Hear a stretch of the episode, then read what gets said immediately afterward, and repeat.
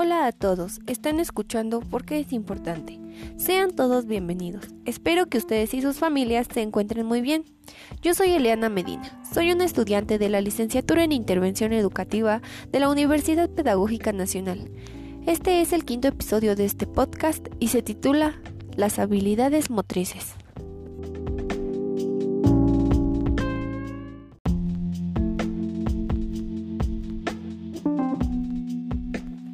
Para comenzar, ya sabemos que una habilidad es aquella capacidad que tiene una persona para realizar cosas con facilidad.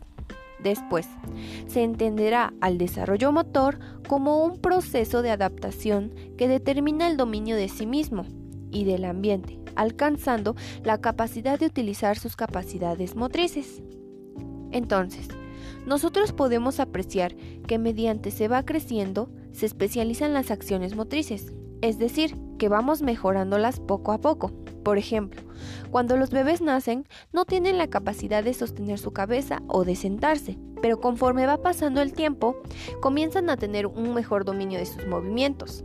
Con meses ya pueden sostener su cabeza y un poco más de tiempo después comienzan a sentarse y después a gatear y después a caminar. Y así, como en este sencillo ejemplo, las habilidades motrices se van perfeccionando.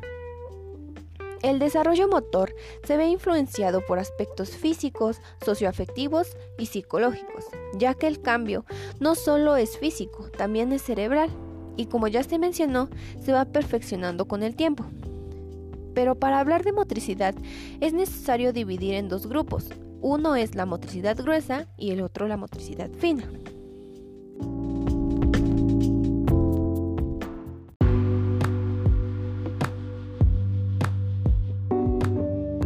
Para comenzar, vamos a hablar acerca de la motricidad gruesa.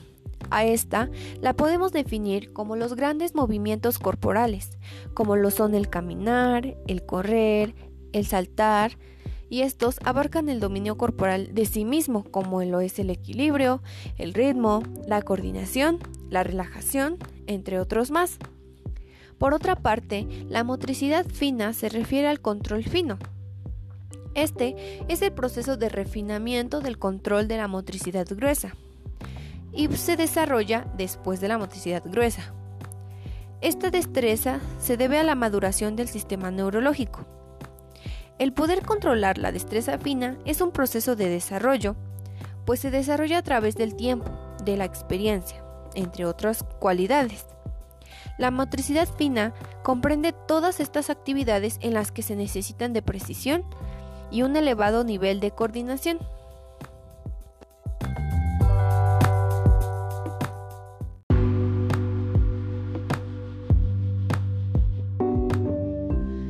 Bueno, me parece muy importante hablar acerca de la forma en que los niños desarrollan estas habilidades motrices. Como ya se ha mencionado en podcasts anteriores, las maestras buscan diferentes actividades y estrategias para lograr que los niños desarrollen estas habilidades.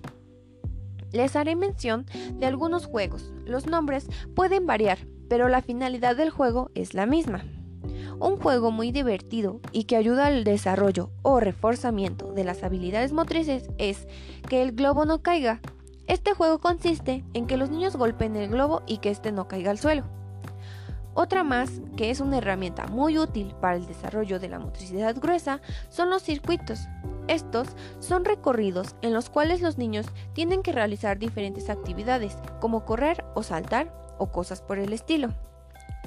El circuito con aros consiste en colocar aros en un lugar amplio y darle la indicación de cómo recorrerlos, saltando o corriendo o saltando en un pie, etc. Podemos ser muy creativos en la forma de poner los aros y dar la indicación de la manera en que tendrán que pasarlos. Otra actividad muy divertida puede ser el lanzamiento de pelotas.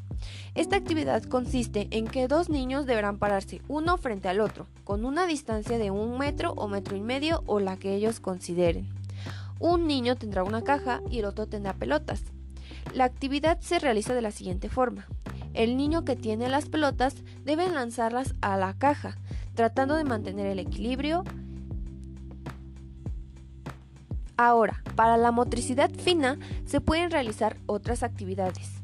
Por ejemplo, los juegos con pinzas son una herramienta fácil para ayudar a los niños a desarrollar o mejorar su motricidad fina. Podemos darles pinzas a los niños y ponerles diferentes recipientes. Y en una mesa podemos regar algunos pompones, trozos de limpiapipas o algunos objetos pequeños que ellos puedan tomar con las pinzas. Después, los niños con las pinzas deberán tomarlos y colocarlos dentro de los recipientes. Otra actividad para mejorar la motricidad fina es con ligas y una botella o un vaso. Se les da la indicación a los niños de que tienen que poner las ligas alrededor de la botella y así estaremos ayudando a los niños a desarrollar o reforzar sus habilidades motrices.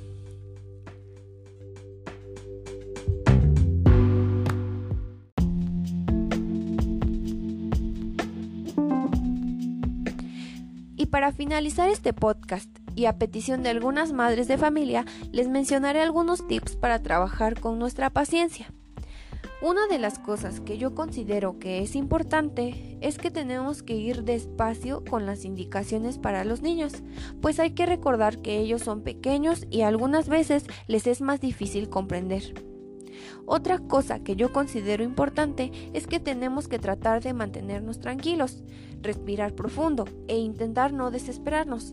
Pero si esto llega a pasar, podemos tomarnos un pequeño descanso para respirar y tranquilizarnos.